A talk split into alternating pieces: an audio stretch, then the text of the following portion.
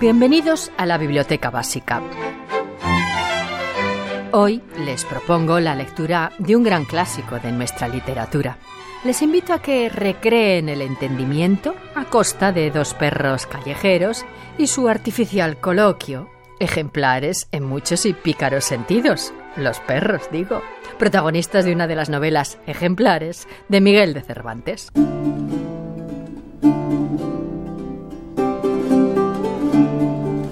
El coloquio de los perros, que incluye el casamiento engañoso, es la pieza cervantina y ejemplar que el Festival Internacional de Almagro, en la noche del 24 de julio, de mano de la compañía Factoría Teatro, en versión de Emilio del Valle e Isidro Simón, sube a escena.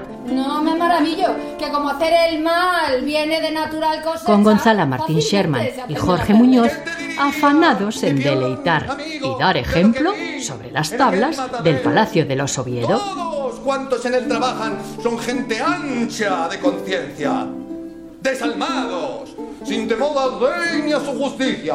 Un palacio, el de los Oviedo, que viviera antaño pestes negras, allá por el siglo XVI, y que en este complicado año 2020, por tratarse de un lugar amplio y al aire libre, y dada la reducción de aforos que se deriva de la crisis sanitaria generada por la COVID-19, se ha convertido en el espacio clave del certamen teatral manchego en su edición número 43. Pero vayamos al texto cervantino. Vengan, vengan a ver vuestras mercedes. Comienza cuando a un par de perros, Cipión y Berganza, estando una noche de guardia en el Hospital de la Resurrección, sito en la ciudad de Valladolid, se les concede el milagro del habla. Y no solo eso, sino que, como expresa Berganza en su primera intervención,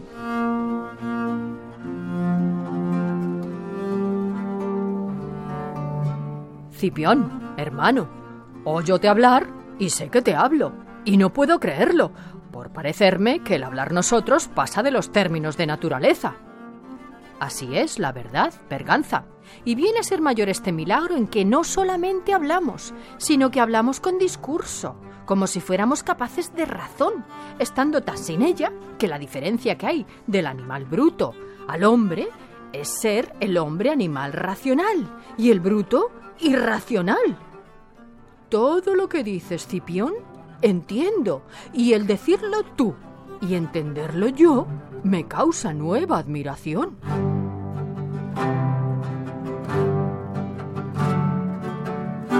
En fin, el coloquio de los perros, por si lo desconocen, es un modernísimo texto cervantino que vio la luz en 1613 y que desde entonces no ha dejado de editarse y, por supuesto, adaptarse a la escena teatral, dando fe siempre de la intención de honestísimo entretenimiento con el que fuera escrito por Cervantes.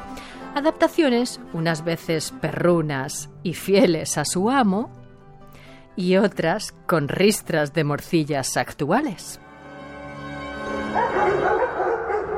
Ustedes saben lo que es. Es el caso de la adaptación libre realizada por el Joglar, estrenada en Madrid en marzo de 2013 y de gira por España en 2014, dirigida e interpretada por el bípedo Ramón Fonseré y por Pilar Sáenz en los papeles de los dos sabios canes, Cipión y Berganza, unos canes que contemplan con asombro a los insensatos humanos de una sociedad emperrada en ascenderlos de su cargo de simples y dignos perros para así poderlos tratar y tutear como si fueran personas. Permíteme presentarme, buen carcelero.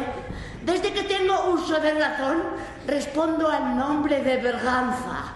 Y desde que poseo recuerdo, he estado al lado de mi hermano, amante, protector y protegido Cipión.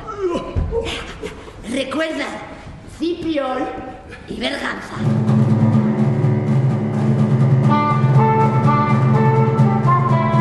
Desde luego muchas cosas han cambiado desde los siglos XVI y XVII, pero la aguda mirada de Cervantes nos desvela que hoy seguimos emperrados en muy parecidas faenas, fechorías e iniquidades. Miguel de Cervantes se cuida con ironía de la censura y del escrutinio de la Inquisición, y sorprende su actualísima requisitoria de los ricos, los poderosos y algunos servidores públicos.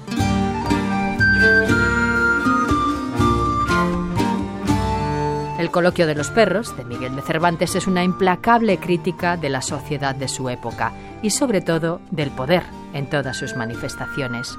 Y sin embargo, resulta que el coloquio milagroso de una noche de estos dos perros de hace cuatro siglos bien pudiera darse hoy día y sus experiencias, relatadas como cuentos, con sus distintos amos, recorriendo lugares como Sevilla, Montilla y Granada, hasta llegar a Valladolid, es algo más que pura picaresca.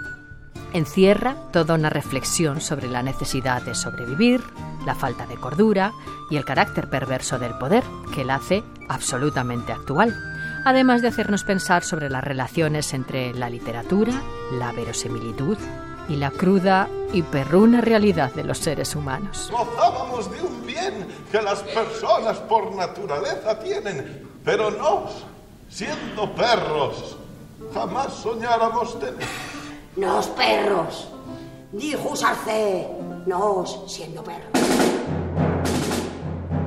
Pues bien, en la editorial nórdica pueden encontrar El coloquio de los perros, en una edición acompañada de potentísimas ilustraciones a cargo de Antonio Santos, ejemplo provechoso y brillante de lo que el regocijante y a la vez sombrío texto cervantino destila, o de cómo Antonio Santos ha sabido ponerse al servicio de unos perros y su coloquio con trazos y brochazos expresionistas impagables, convirtiendo esta edición de El coloquio de los perros de Nórdica en una publicación espléndida. Del mismo modo, pueden encontrar comedia y teatralidad al servicio de las novelas ejemplares sobre los escenarios de Almagro en este verano de 2020, gracias al proyecto vital y artístico de Factoría Teatro. Semejaban dos vejigas de vaca, secas y arrugadas, denegridos los labios, trasfillados los dientes, la nariz corva bien tablada, desencajados los ojos, la cabeza desgreñada, las mejillas chupadas, la garganta angosta y la barba... Busquen el coloquio de los perros de Cervantes. Disfrutarán del placer de un clásico. Comenzó a apoderarse de mí el miedo. Quise morderla por ver si volvía en sí. No, no me muerdas que te meto. Quise morder la campuzano, lo dice el texto. ¡Ah, me voy a cagar en la... No hallé en parte en Esther de Lorenzo, que La las Biblioteca Básica, Radio de 5. de un y la saqué arrastrando al patio. Mas ni por esta Atención, señores, que comienza.